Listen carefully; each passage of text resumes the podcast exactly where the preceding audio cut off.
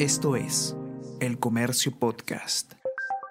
Es fascinante porque a veces uno ve que guerra y política y mujeres en el pasado no son ámbitos que se entrecrucen, pero todo lo contrario, las mujeres sí participaron de diversas maneras en la independencia y en la guerra del Pacífico fungieron de espías, propagandistas, organizaron incluso hasta batallones de mujeres o hicieron donativos para la causa patriota o para la causa del Perú ante Chile, e incluso algunas intervenían en política, las rabonas acompañaban a los ejércitos y esto cruza eh, desde la independencia todo el siglo XIX hasta la guerra del Pacífico. Es licenciada en Historia por la Pontificia Universidad Católica del Perú, universidad por la cual también es magíster.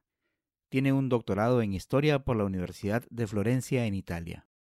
Es docente universitaria e investigadora en la Pontificia Universidad Católica del Perú, en donde además dirige la maestría en Historia y forma parte del comité directivo del doctorado. En el 2018 fue incorporada a la Academia Nacional de la Historia del Perú. Sus líneas de investigación son, por un lado, el impacto de la Revolución Francesa en el Perú y el proceso de independencia desde el punto de vista de la historia política y cultural, y por otro lado, se interesa sobre la historia de las mujeres y de género. Tiene en su haber diversos artículos y publicaciones como editora sobre esas temáticas. Su nombre es Claudia Rosas Lauro y este es el episodio 41 de Mentes Peruanas. El Comercio Podcast presenta Mentes Peruanas. Desde tu punto de vista, ¿cómo consideras tú que el Perú ha respondido a esta pandemia? La pandemia generada por eh, la COVID-19 em, hay que entenderla en términos globales y claro, el Perú está dentro de este contexto global y ha sido, bueno, arrastrado como los demás países a esta dinámica, ¿no? Desde el punto de vista histórico, eh, te podría decir que estas pandemias, cuando afectan a varios continentes y cuando la transmisión se convierte en comunitaria, estamos frente a fenómenos de este tipo, ¿no? Porque en realidad las epidemias se han dado a lo largo de la historia del Perú y las respuestas han sido eh, diversas, ¿no? Desde la conquista en el siglo XVI y cruzando la época colonial y el siglo XIX y XX, hemos tenido una historia de epidemias y pandemias frente a las cuales el Estado y la sociedad han respondido. Lo que llama la atención es cómo estando en el siglo XXI, cuando se supone que tenemos un gran desarrollo a todo nivel, tenemos que combatir la pandemia con instrumentos eh, antiguos. Primero la cuarentena, que es la manera más antigua, no solo que en el Perú, sino en el mundo se han combatido las pestes. Y por otra parte, algo ya más moderno son las vacunas. Y hemos podido erradicar una serie de epidemias a través del uso de la vacuna. Sin embargo, en este contexto actual de posverdad, de sociedad de la información, hay eh, estas, eh, estos temores, ¿no? Las eh, teorías conspirativas,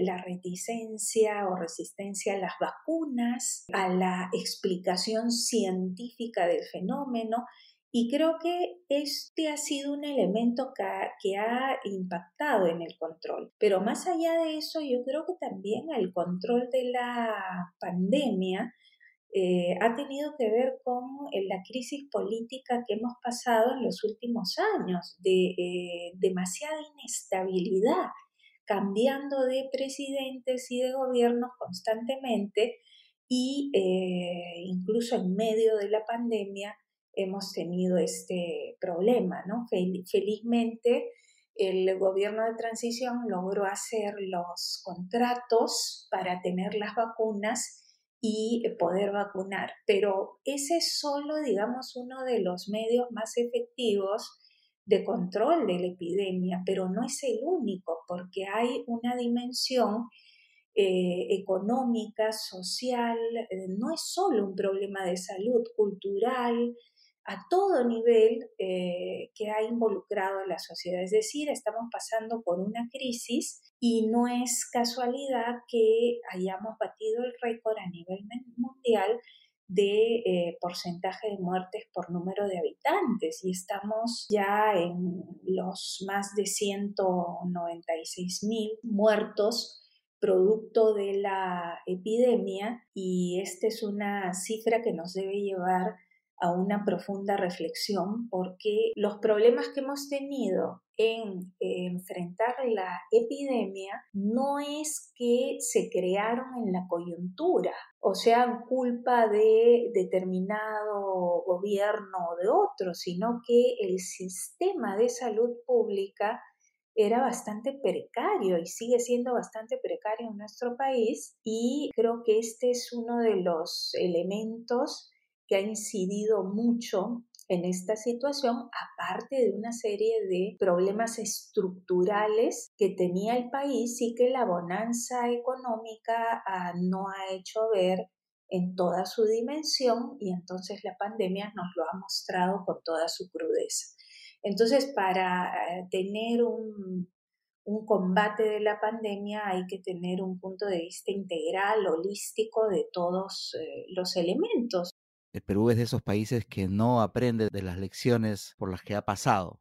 ¿Crees que realmente sea así? ¿Suframos de esto, de nunca aprender de los errores cometidos? ¿O que puede haber ahí alguna, algún viso de poder solucionar de una vez por todas, o por lo menos empezar a solucionar estos problemas tan críticos, teniendo en cuenta de que probablemente este tipo de emergencias sanitarias globales empiecen a ser más constantes en el tiempo. Eh, sí, yo creo que todo el planeta va a tener que aprender de esta pandemia. Lo que pasa es que, ¿cómo vamos a recomponer en medio de una pandemia el sistema de salud?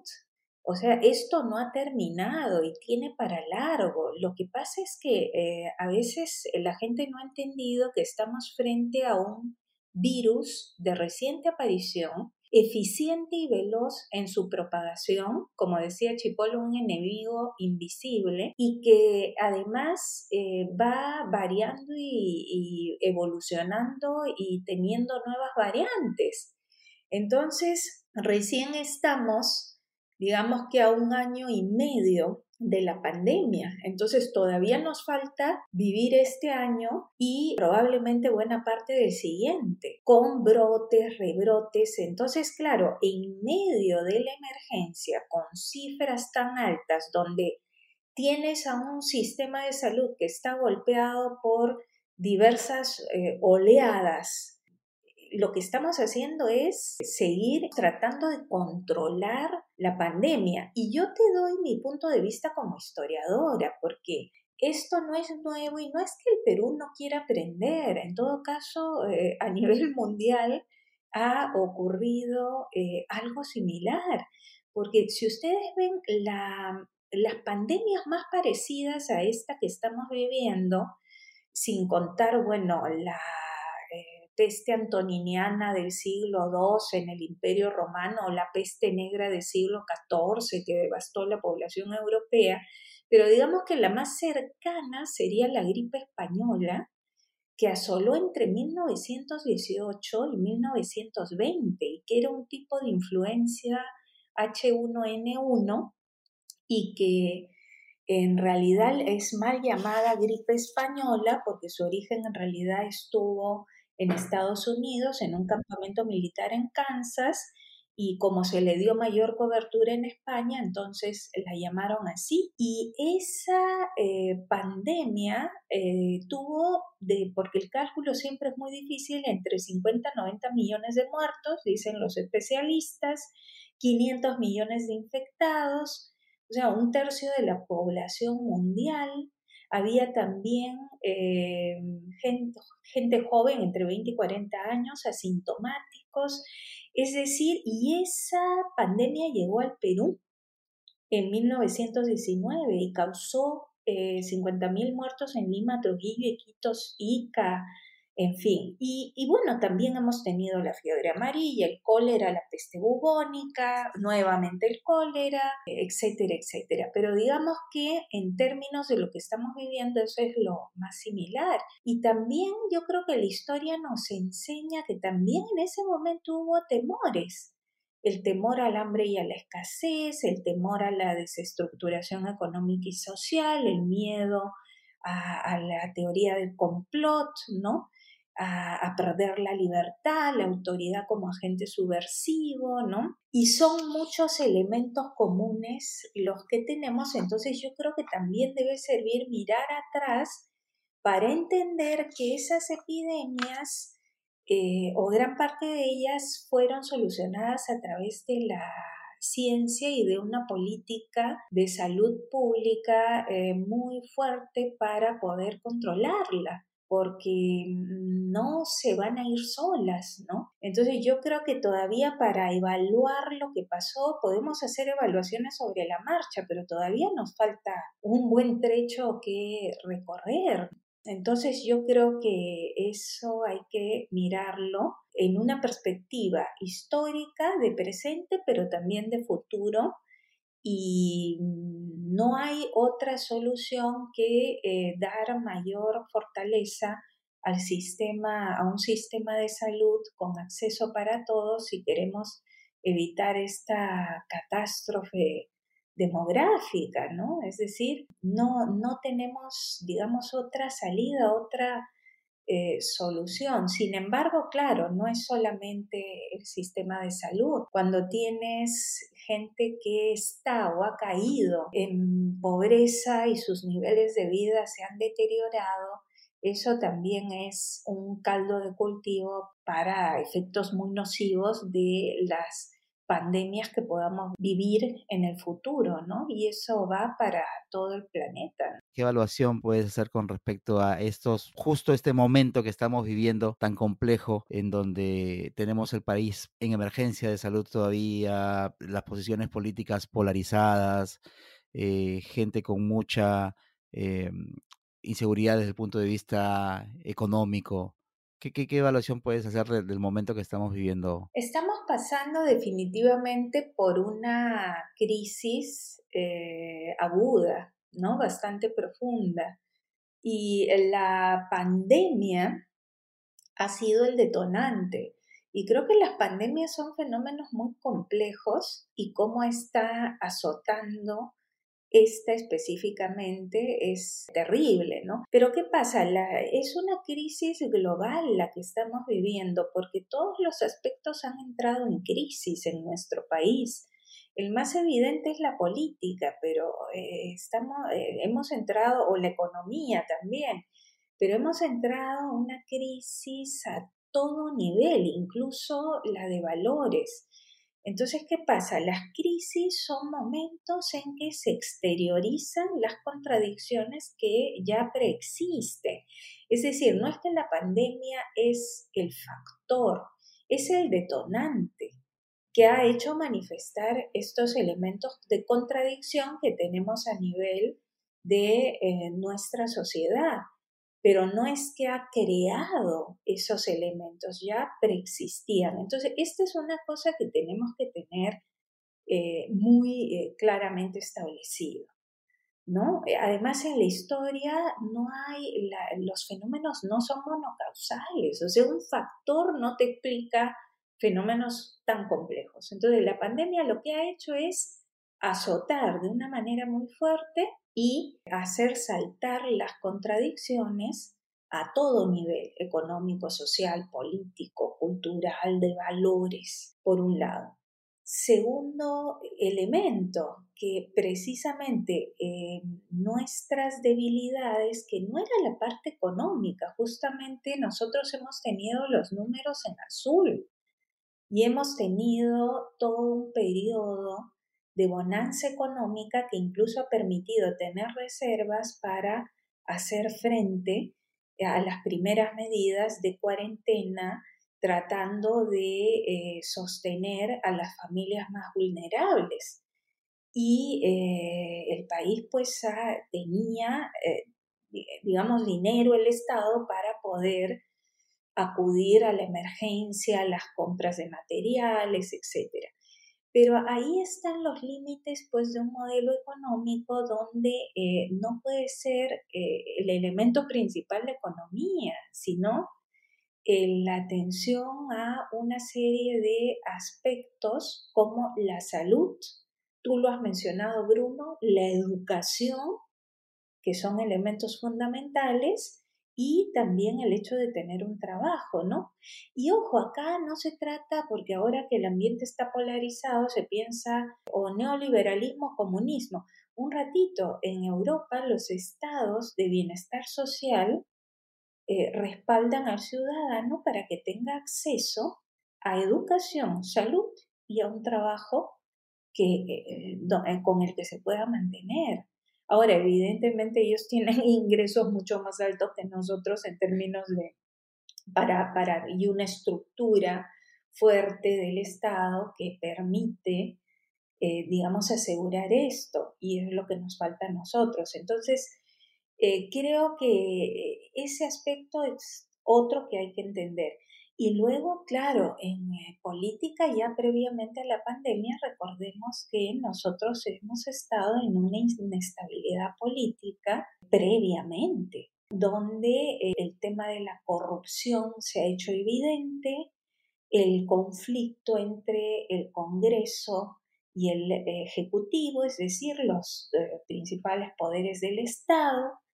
y bueno, por eso mismo hemos tenido el año pasado un intento de tomar el poder o de dar un golpe que fue frustrado y eh, luego un gobierno de transición y ahora elecciones muy difíciles y complicadas. Entonces, claro, el panorama se ha agudizado y como no se hizo en su momento la reforma política, electoral ni judicial como debiera hacerse, tuvimos una elección muy fragmentada y una segunda vuelta entre dos opciones que generaron una polarización muy grande y que además hicieron saltar otra cosa que ha hecho saltar la pandemia.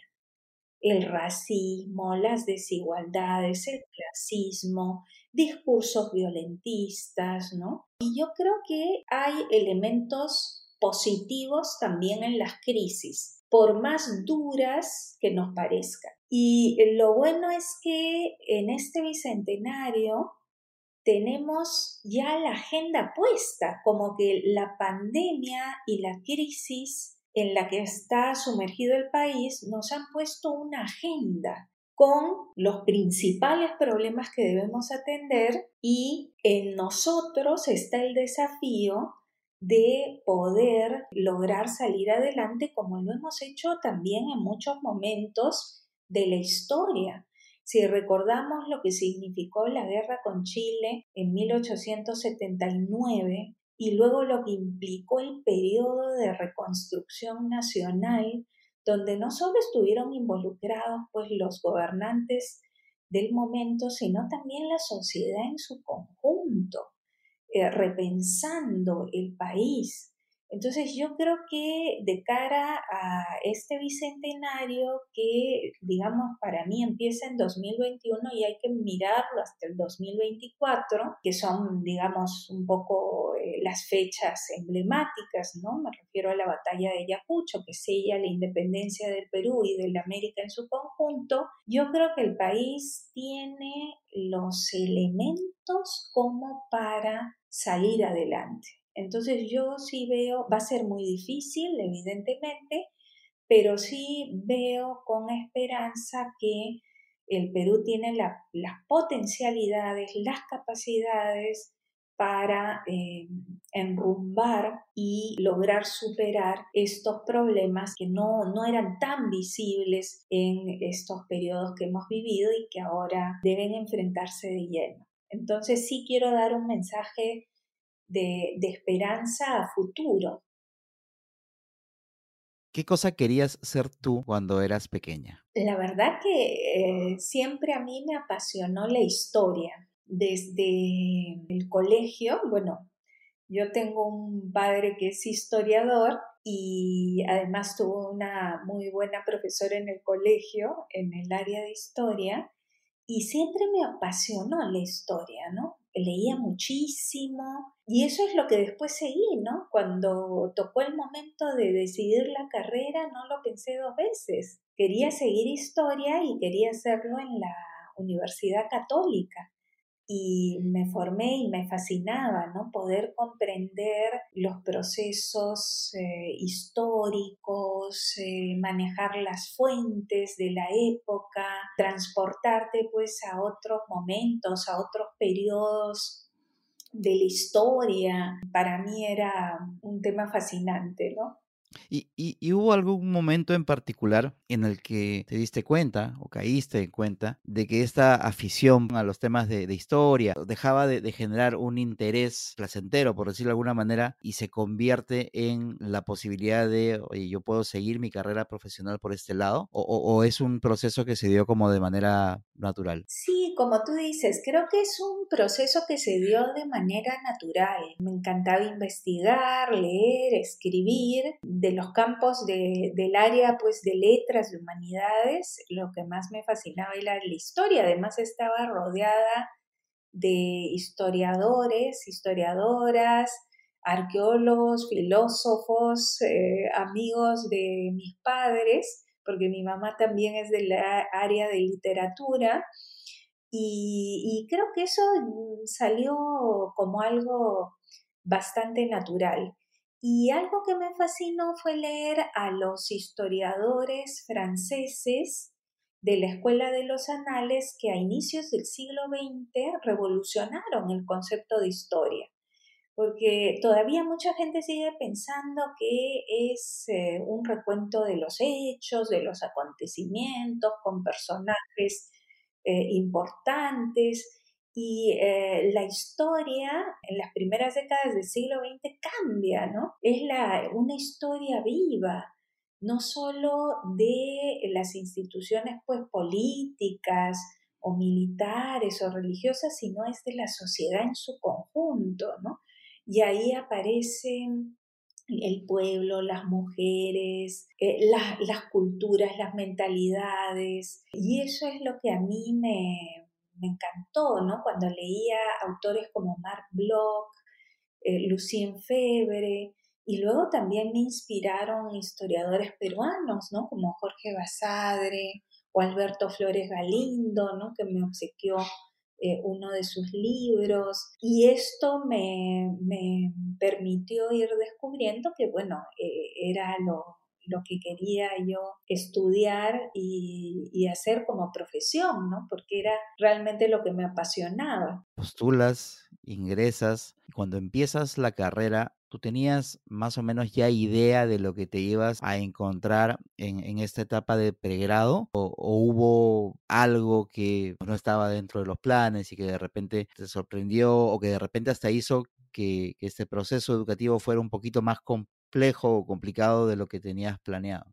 En realidad ah, sí, ah, porque habían perspectivas diversas, ¿no? En mi universidad siempre ha habido una pluralidad.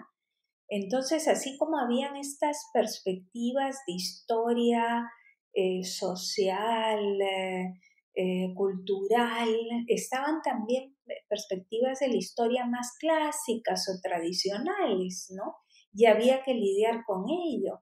Pero yo sí estaba muy contenta porque la base eh, heurística y de estudio de las fuentes y de formación era muy sólida. Entonces sí, eh, eso me gustó mucho. Y en realidad cuando ya estaba terminando la carrera, eh, me fascinó encontrar en la colección documental de la independencia del Perú unos documentos que había publicado José Agustín de la Puente Candamo que eran sobre conversaciones de franceses y de criollos mestizos en espacios públicos de la ciudad, lo que había llevado un proceso, ¿no? A raíz del impacto de la Revolución Francesa. Y fue ahí que me interesó investigar sobre ese tema. Y entonces me puse a, a revisar y yo no sabía si me iba a gustar realmente la investigación pero ahí me apasionó porque empecé a, ir al Archivo de la Nación, a la Biblioteca Nacional, eh, con una beca eh, de intercampus viajé a España, fui a Francia, entonces ahí también conversé con los historiadores, fui al Archivo General de Indias, entonces me involucré en lo que es el proceso de investigación, que es un proceso como de creación para el historiador, ¿no? Y ese trabajo me, me fascinó mucho hacerlo porque además se lo hice no desde una perspectiva clásica de ver las ideas, sino más bien de estudiar la cultura política, los miedos, ¿no? que hablábamos hace un momento, ¿no?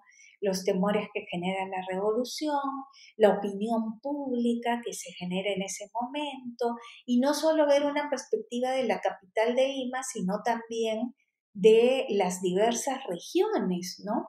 Porque a veces se pensaba que las cosas llegaban a Lima y se quedaban ahí. No, hay un involucramiento de las dinámicas regionales en, en este proceso. Entonces, eso me hizo ver que también me gustaba, pues, eh, investigar, ¿no? ¿Hubo algún pasaje, algún momento, algún hecho que de repente haya puesto en duda tu vocación o que de repente haya complicado más de la cuenta las cosas y se te haya pasado por la cabeza decir, de repente esto no es lo que esperaba, de repente esto no es lo mío, de repente eh, eh, mejor cambiarme de, carrera o, no, no pasaste por ese, por ese tipo de, situaciones? No, como te decía, eh, lo único que sí era un poco, digamos, como yo en mi campo incursiono en ámbitos y temáticas nuevas, diferentes.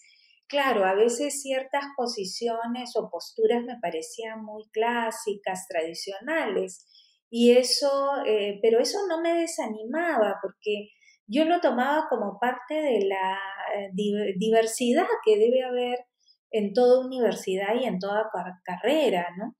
Eh, pero sí, eso sí, es verdad que me costó un poco, porque claro, no todo el mundo, no todos los profesores podían abrazar mis ideas, pero por ejemplo, quien me siguió la tesis de licenciatura, que ya no está, el padre Jeffrey Kleiber eh, sí eh, entendía mi interés por eh, estudiar el impacto de un hecho externo como la Revolución Francesa en el Perú y verlo desde la perspectiva de la historia cultural y de mentalidades, de la historia política. Y, y entonces sí, tenía esa, digamos, ese aliciente, ¿no?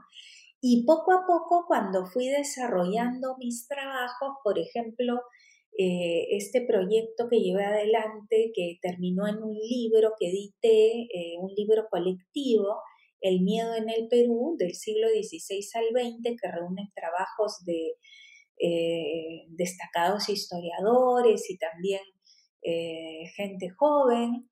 Em, fue editado por mi propia universidad, ¿no? Entonces que sí em, reconocieron pues el aporte que podía eh, ser eh, publicar un libro con eh, estas temáticas de historia de las mentalidades, ¿no?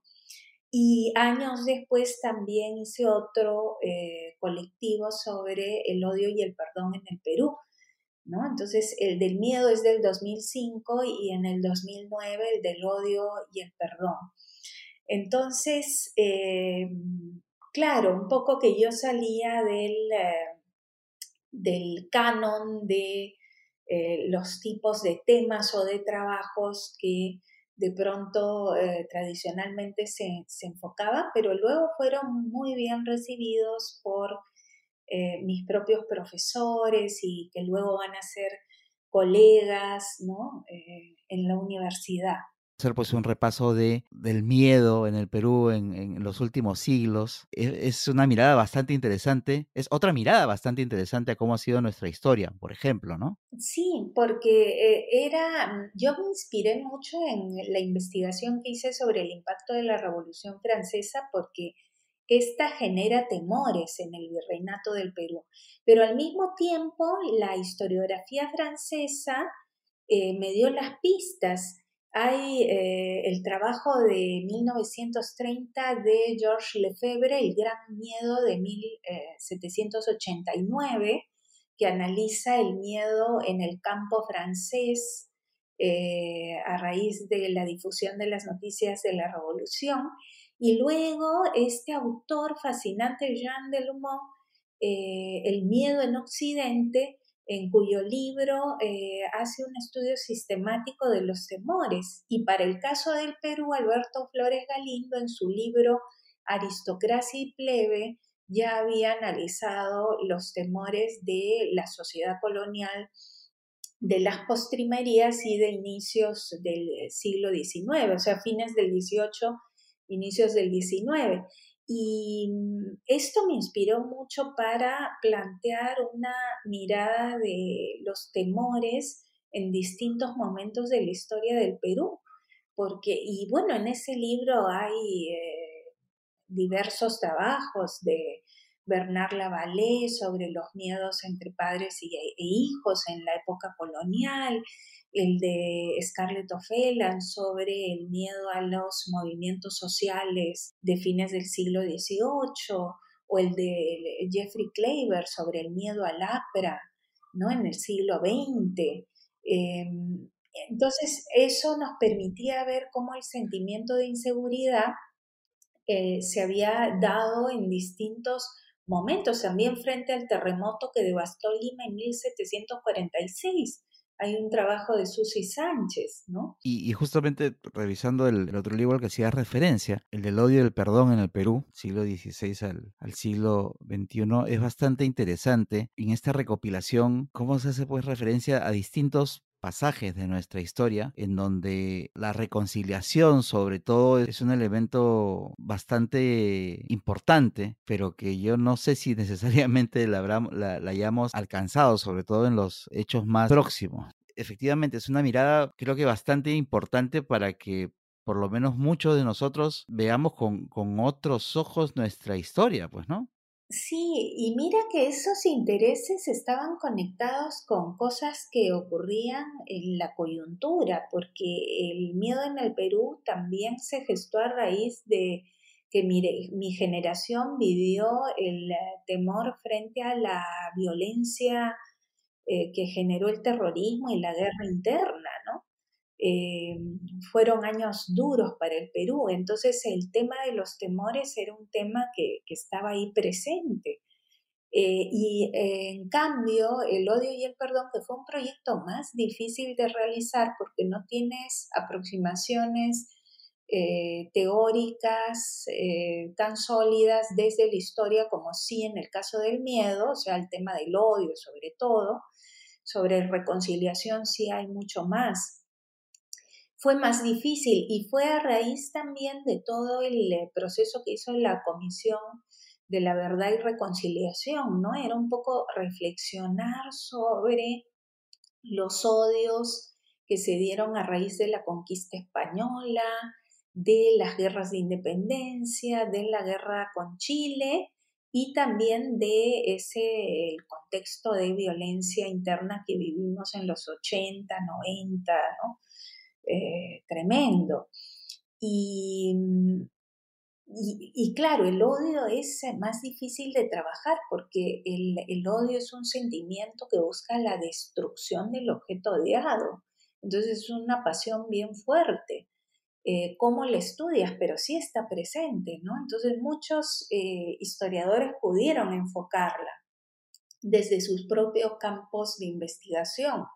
Por ejemplo, hay un trabajo de Sara Beatriz Guardia sobre el odio hacia las mujeres cuando irrumpen en la escena pública, ¿no?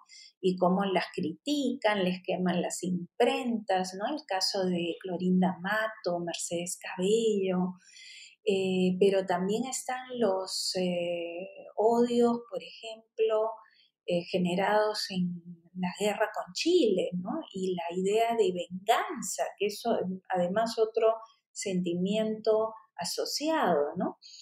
Eh, entonces creo que es, ese aspecto fue eh, se podía estudiar mejor. Lo que era más difícil es, estudiar los episodios o momentos de reconciliación, porque claro, eh, la reconciliación implica un esfuerzo más grande, porque es un proceso social transformativo y no se trata de un fenómeno individual, sino colectivo. Entonces, ¿cómo se superan esos eh, odios, rencores? Yo creo que ahora vamos a tener que reflexionar mucho de cara a lo que ha sucedido en, eh, en la política en el último tiempo, ¿no? Porque ahí sí vemos estas eh, iras y odios políticos, porque la ira es pasajera, en cambio los odios políticos pueden ser, digamos, mucho más enraizados y se vinculan también a los temores, ¿no? Por ejemplo, lo que hemos visto, el miedo al comunismo en el Perú, que es muy fuerte. Claro. Entonces yo creo que estos, eh, estos fenómenos, para poder entenderlos y también superarlos, tenemos que analizarlos también desde un punto de vista histórico. Quería hacerte unas preguntas adicionales. Primero, una sobre uno de los últimos libros que, que acabas de presentar, que tienen que ver justo con, otro de los temas que, nos ha mencionado, que es de su interés, que es el tema de género, que en este caso es eh, un libro que, digamos, eh, en donde se reúnen textos sobre la participación femenina en las guerras del Perú. Y me parece eso también bastante importante porque, digamos, uno de los problemas que también uno puede encontrar quizás, sobre todo cuando se le enseña de historia, es que básicamente la participación femenina suele ser invisibilizada. Entonces, este tipo de, obras como la, que presentaste ayudan justamente pues a poder ver la importancia real que tuvieron las mujeres durante, en este caso particular, e, el, proceso de las guerras en el Perú para, para el tema de la independencia, ¿no? Sí, eh, antes de ese libro yo eh, edité en 2019 un, un libro Género y Mujeres en la Historia del Perú, del hogar al espacio público, en el que participan, eh, participamos 27 autoras y autores. Y el objetivo era precisamente visibilizar esa participación femenina en la historia. Y luego, a pedido del Ministerio de Defensa, me, pidieron tratar de, enfocarlo, pero hacia la participación de las mujeres en las guerras y sobre todo en función a la, a la independencia, ¿no? Cómo había sido esa participación femenina. Y como tú bien dices, Claro, en la formación escolar, incluso de educación superior y eh, en la visión general en la sociedad, eh, hay, justo veía eh, una, que habían hecho una encuesta de a qué peruanos admirabas y habían, casi todos eran hombres y solo habían dos mujeres, María Parado de Bellido y Chabuca Granda, por ejemplo. Entonces, eso te da una idea de cómo no está presente la figura femenina en esta narrativa histórica y lo que yo planteo es que hay que tratar de hacer una historia inclusiva, ¿no? Justamente de cara al bicentenario, donde también están representadas las mujeres y así como las mujeres también que están representados los pueblos indígenas, afrodescendientes, las regiones del país, la Amazonía peruana. Pero bueno, volviendo al caso de las mujeres, es fascinante porque a veces uno ve que guerra y política y mujeres en el pasado no son ámbitos eh, que se entrecrucen, pero todo lo contrario, las mujeres sí participaron eh, de diversas maneras en la independencia eh, y en la guerra del Pacífico, fungieron de espías, propagandistas, organizaron incluso hasta batallones de mujeres, ¿no? O hicieron donativos para la causa patriota o para la causa del Perú ante Chile, incluso algunas intervenía, intervenían en política, las rabonas acompañaban a los ejércitos, y esto cruza eh, desde la independencia todo el siglo XIX hasta la guerra del Pacífico. Entonces, y ahí creo que esto es importante de ver, y ahí aparecen muchos eh, nombres, ¿no? Eh, no solo Micaela Bastidas, Tomás Atito Condemaita, Marcela Tupac Amaru, Bartolina Sisa, pero yendo más adelante tienes a, estas son del Cusco, luego tienes a María Parado de Bellido en Ayacucho, a María Valdizán en Cerro de Pasco, a Matías Arrimachi en Chachapoyas, en el Valle del Mantaro tienes a las hermanas Toledo y su madre Cleofe Ramos. Entonces es una lista larga de mujeres. En Lima está Brígida Silva de Ochoa, eh, en fin, y podemos continuar eh, mencionando una serie de mujeres eh, cuyos nombres están en el anonimato y ahora en el Bicentenario el gobierno ha tratado de resaltar el papel de muchas de estas mujeres para valorar pues el aporte femenino a la independencia y a la construcción de la república. Como mencionaba hace un rato, desde nuestro la mentalidad prejuiciosa que tenemos muchos, podemos pensar de que si alguien estudia historia, lo primero que no va a tener mucha oferta laboral al terminar sus estudios. E, explícanos brevemente cuáles son las opciones que tiene un estudiante de historia con respecto, no sé, especialidades, a ramas o qué sé yo, y cuáles son, cuáles podrían ser las alternativas de desarrollo profesional que pueda tener hacia el futuro. Bueno, yo eh, sí los animaría a estudiar historia. Si les gusta la historia, estudienla y también porque el Perú es un país rico en historia y eso hay que también considerarlo, ¿no? Y eso debe ser una fuente de inspiración. Ahora, claro, los ámbitos eh, clásicos o tradicionales de desempeño del historiador son como docente, que puede ser a nivel de la educación básica o, eh, o superior,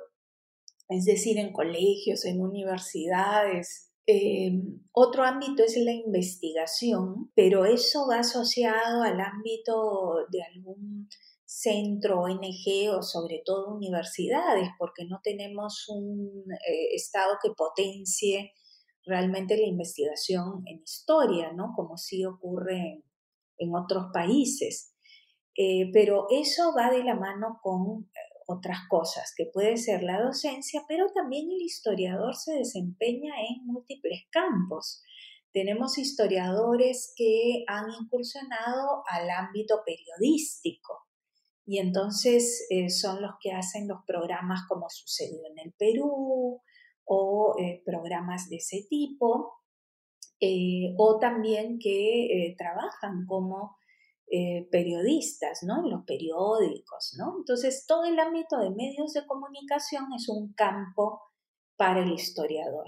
Otro campo es eh, la producción de textos escolares, por ejemplo.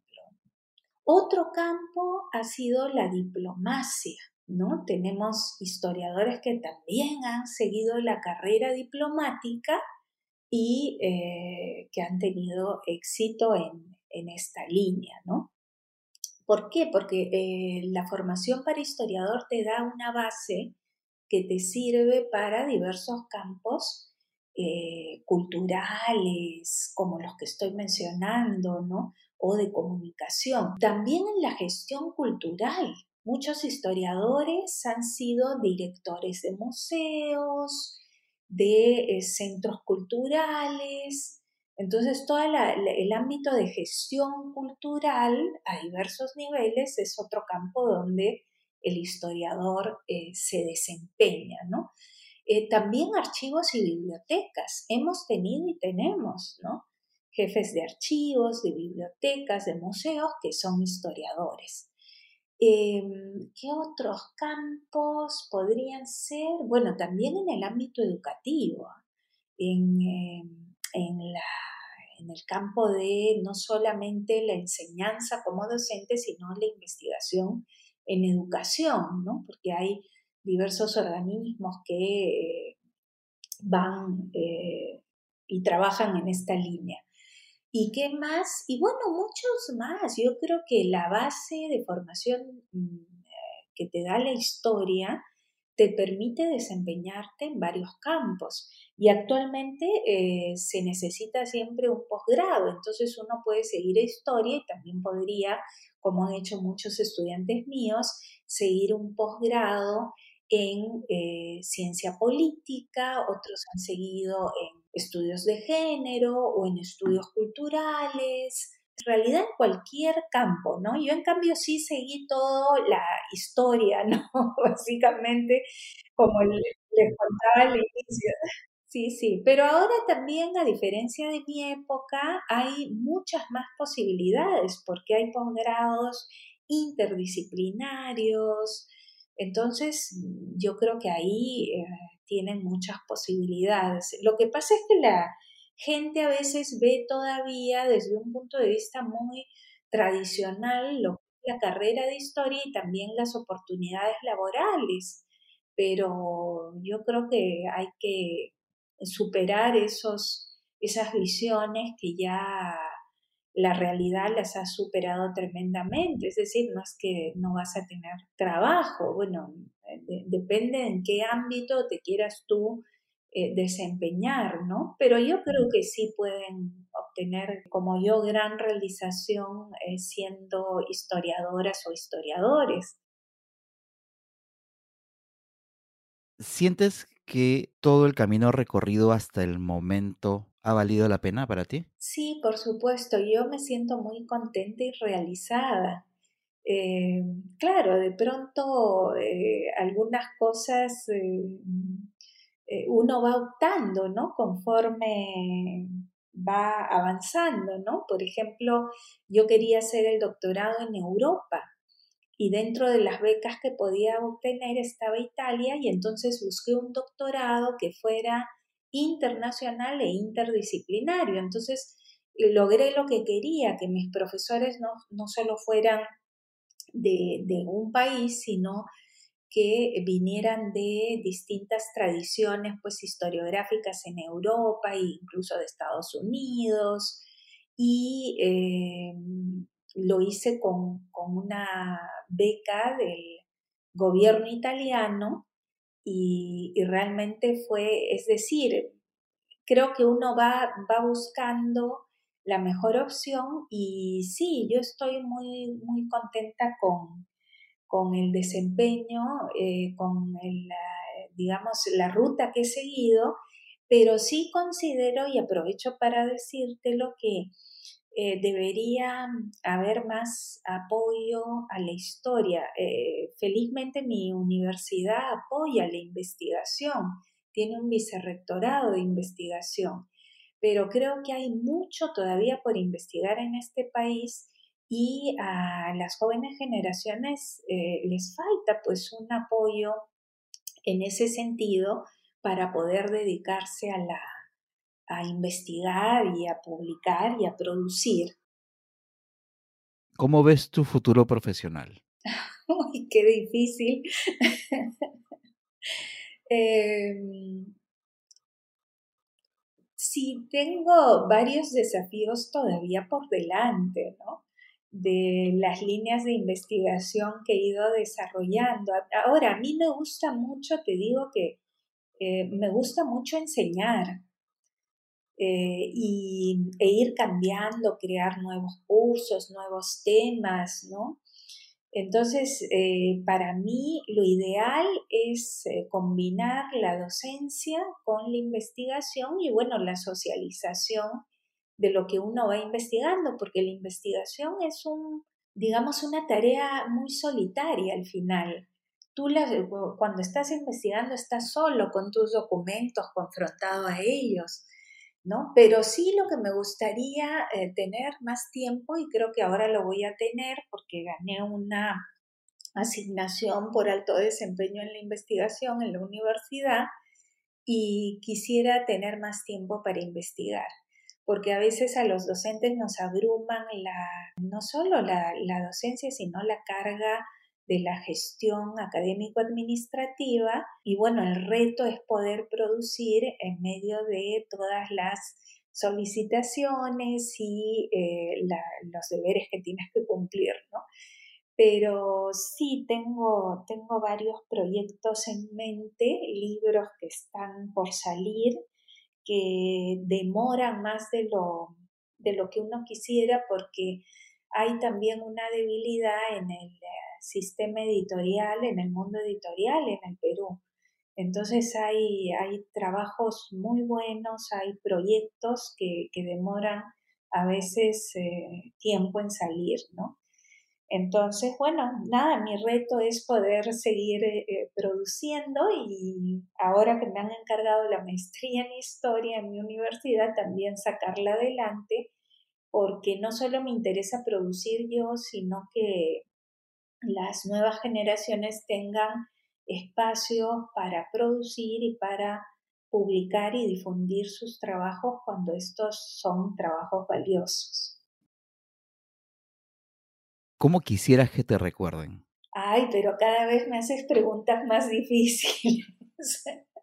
bueno, me gustaría que recuerden, eh, si hablamos del campo profesional, eh, que lean los libros, ¿no? Eh, en muchos casos son, de los que he mencionado, también son libros colectivos eh, he producido otros con, colegas y que han sido publicados no solo en el Perú, sino uno en Francia, dos en España, México. Y eh, lo que me gustaría es que un público amplio los lea, los debata, los incorpore ¿no? a los contenidos que se suelen difundir. Entonces, eh, nada, simplemente me recuerden como historiadora, ¿no? Este fue el episodio 41 de Mentes Peruanas, una serie de podcast del Diario del Comercio para conocer un poco más a fondo a las figuras representativas de la escena científica nacional. Mi nombre es Bruno Ortiz, gracias por escucharnos. Esto fue El Comercio Podcast.